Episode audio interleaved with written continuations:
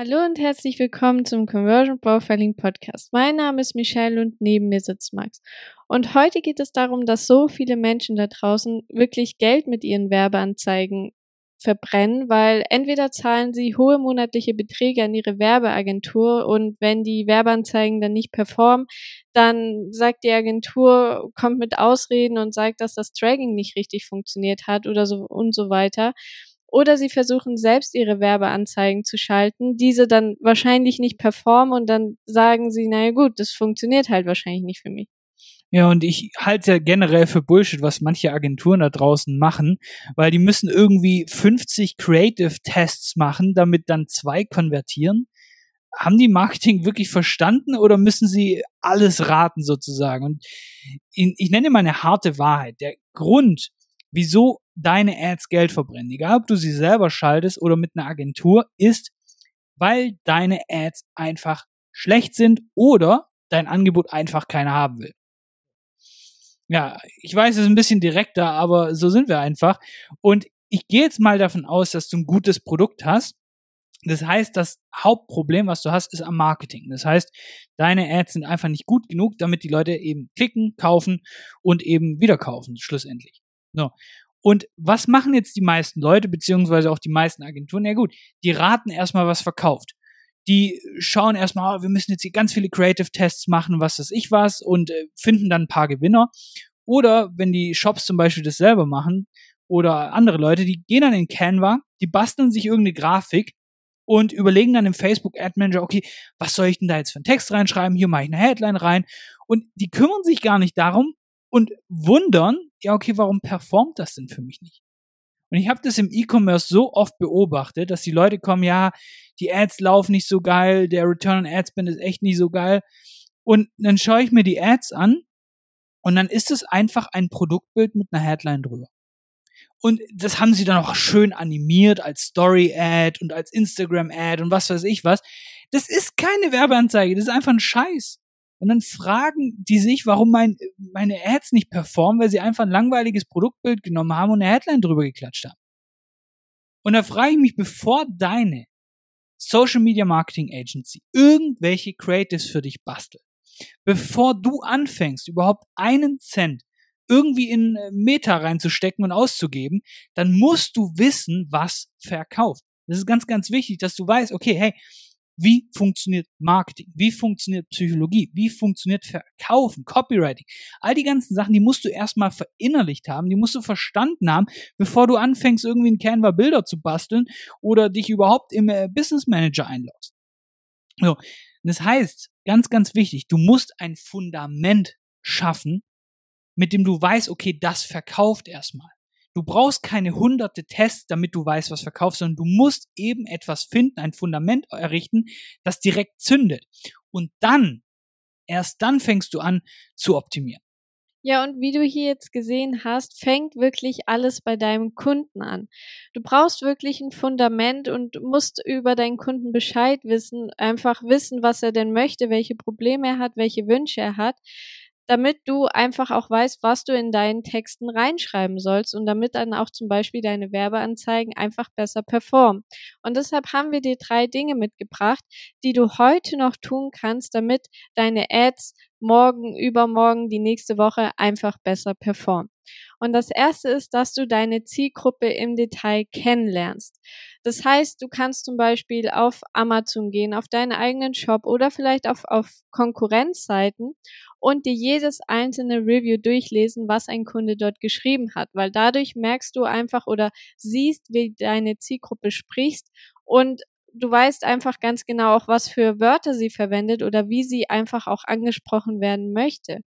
Dann kannst du auch viele positive Testimonials sammeln, die du schon bekommen hast, die du dann auch schlussendlich in deine Ads reinpacken kannst, damit Leute sehen, ah, guck mal, das sagen wirkliche Leute über diese Produkte und es baut dann auch nochmal Vertrauen auf. Gleichzeitig solltest du auch hinter die Kulisse gucken und einfach überlegen, welche Probleme haben denn die Menschen und warum möchten sie denn dieses Problem lösen, beziehungsweise wie möchten sie das Problem lösen? Also du solltest wirklich die Grundmotivation herausfinden, warum diese Menschen sich jetzt auf die Suche begeben und eben ein Produkt wie deines haben möchten.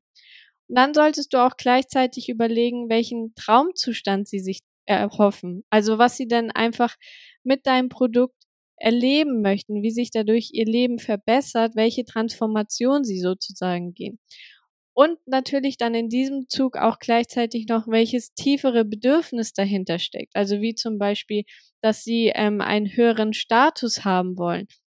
Und gleichzeitig solltest du auch überlegen, welche Einwände oder welche Fragen deine Kunden oder deine Interessenten im Kopf haben, wenn sie auf deiner Webseite sind, auf deiner Produktseite sind und diese dann auch in deinen Texten entkräften zu können.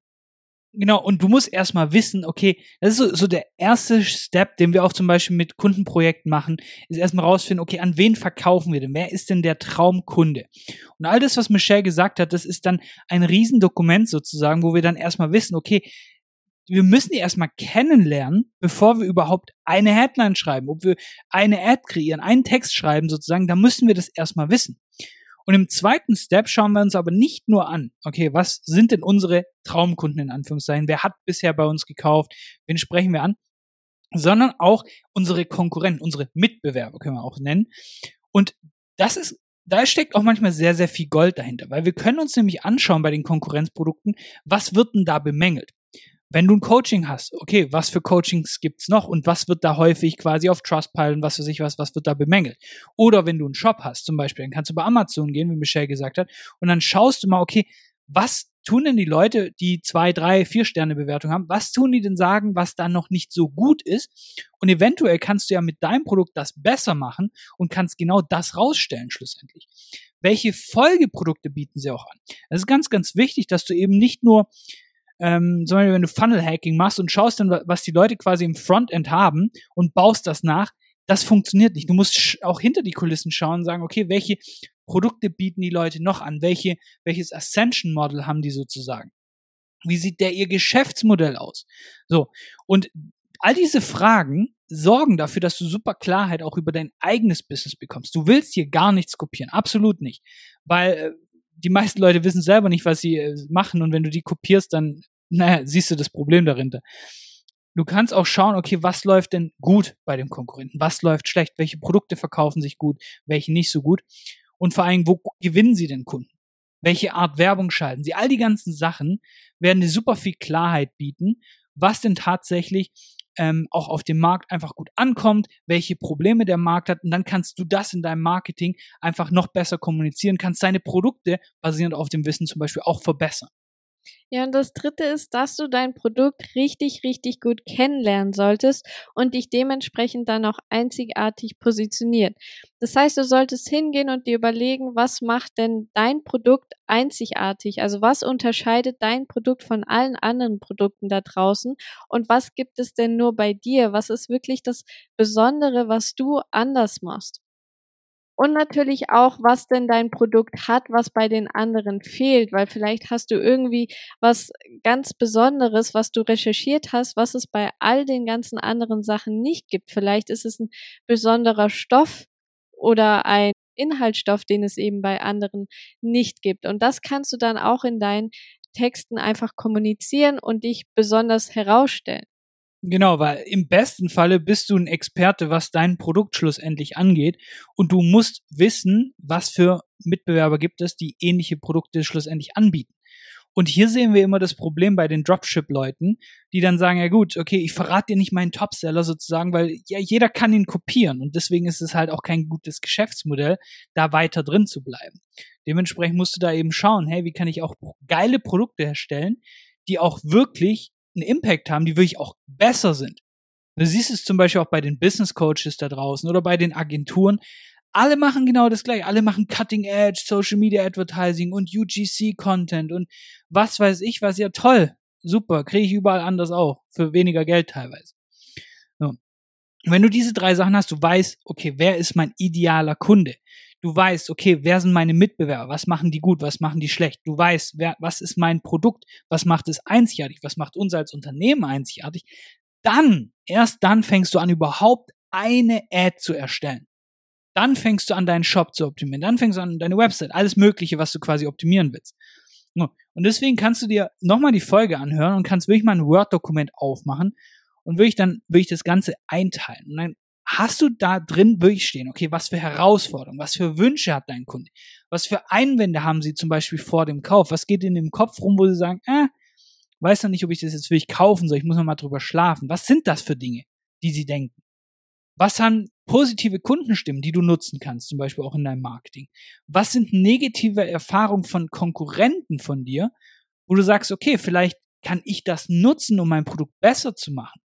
Was sind auch deine USPs? Und das ist kein schneller Versand.